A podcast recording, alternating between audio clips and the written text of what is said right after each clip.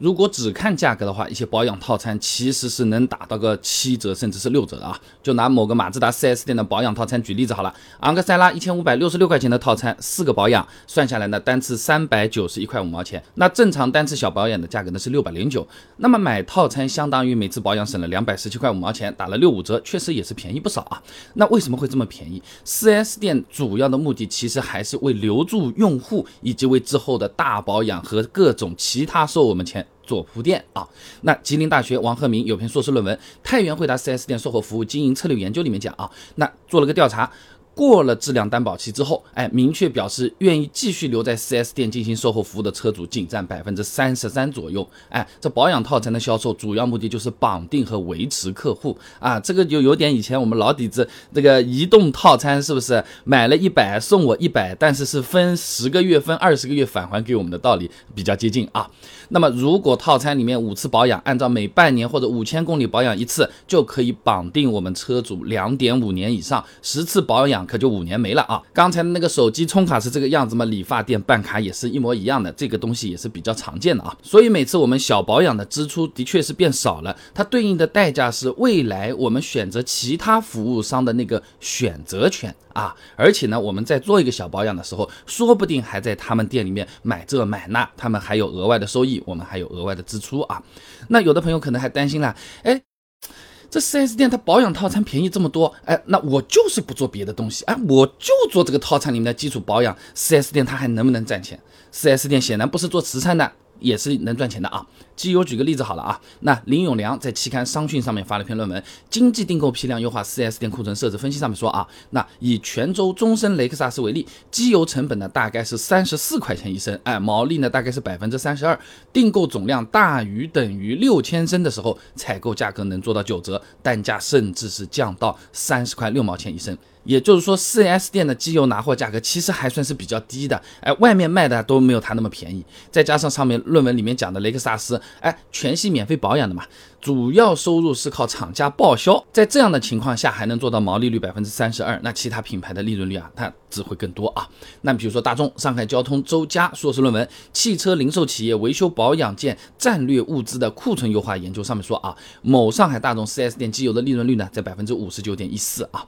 所以就。算保养套餐打折，4S 店肯定也是算过账的，不至于要亏钱啊，人家没那么想不通啊。那么如果我们顺便做了一些其他的保养项目，那利润可能是比原来的还要高了啊。那还是参考前面那篇论文啊，这 4S 店里面最赚钱的那个项目是清洗套装，哎，它有可能有一点五五倍左右的这个利润嘞啊。那如果说啊，绑定的客户选择了清洗服务，你比如说是清洗节气门、清洗空调等等等等，一次就把原来套餐打折所谓的他们少赚的那个钱，他一下子就补回来了。那当然，这里我也补充一下啊，关于各种清洗，我之前其实也有视频专门讲过。新车四万公里以内，基本上你不需要选择任何需要拆开来洗的项目。哎，各位朋友留心一下啊。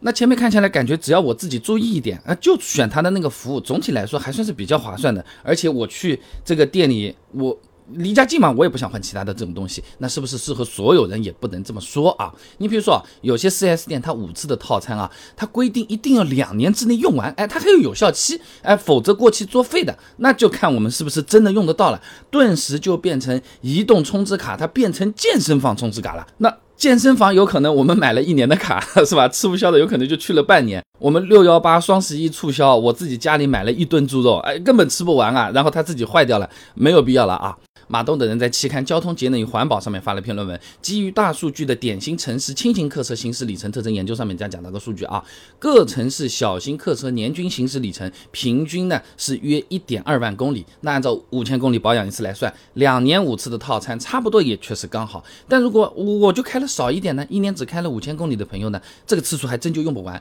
那就没有太大的必要啊。那当然你两千五百公里去一次我也不拦你啊。那除了按次的套餐，还有一些套餐呢，它是按时间算。的。哎，你比如说包含三年、五年内的这些保养，哎，我都给你包了，甚至有的地方胸脯一拍都快拍碎了，说终身保养啊，那价格一般也是比较实惠的。如果真的跑得多，哎，那就比较适合买，但买之前也要注意一下它的条款，尤其是小字啊，因为有的套餐呢，它会限制你一年内的使用次数，比如说一年你最多只能来做三次保养，你不能来做三百次的啊，超出的也是要自费的。那么就算这个保养套餐在各方面和我们的用车习惯比较契合，最好也不要一次性买年份太长的啊，因为我们说不定哪天我们车子换掉了呀，对吧？买新车了呀。JD Power 二零一八中国车主图鉴上面有个数据的啊，百分之四十三的购车者啊，上一辆车的使用是不满三年的，百分之十四的车主只开了一年啊就卖掉了。哎，如果我们真的换到车子，那用不完的保养次数，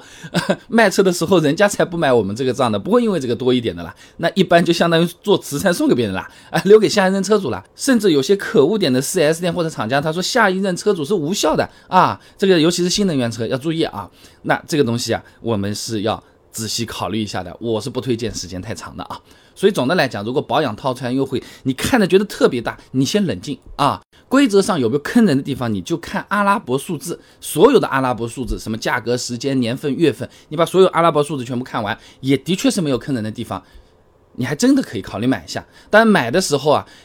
你要不要琢磨一下，我这车是开了七八年了，还是一两年？我最近几年会不会有发财换车的这种机会啊？我个人推荐最好不要买超过两年以上的啊。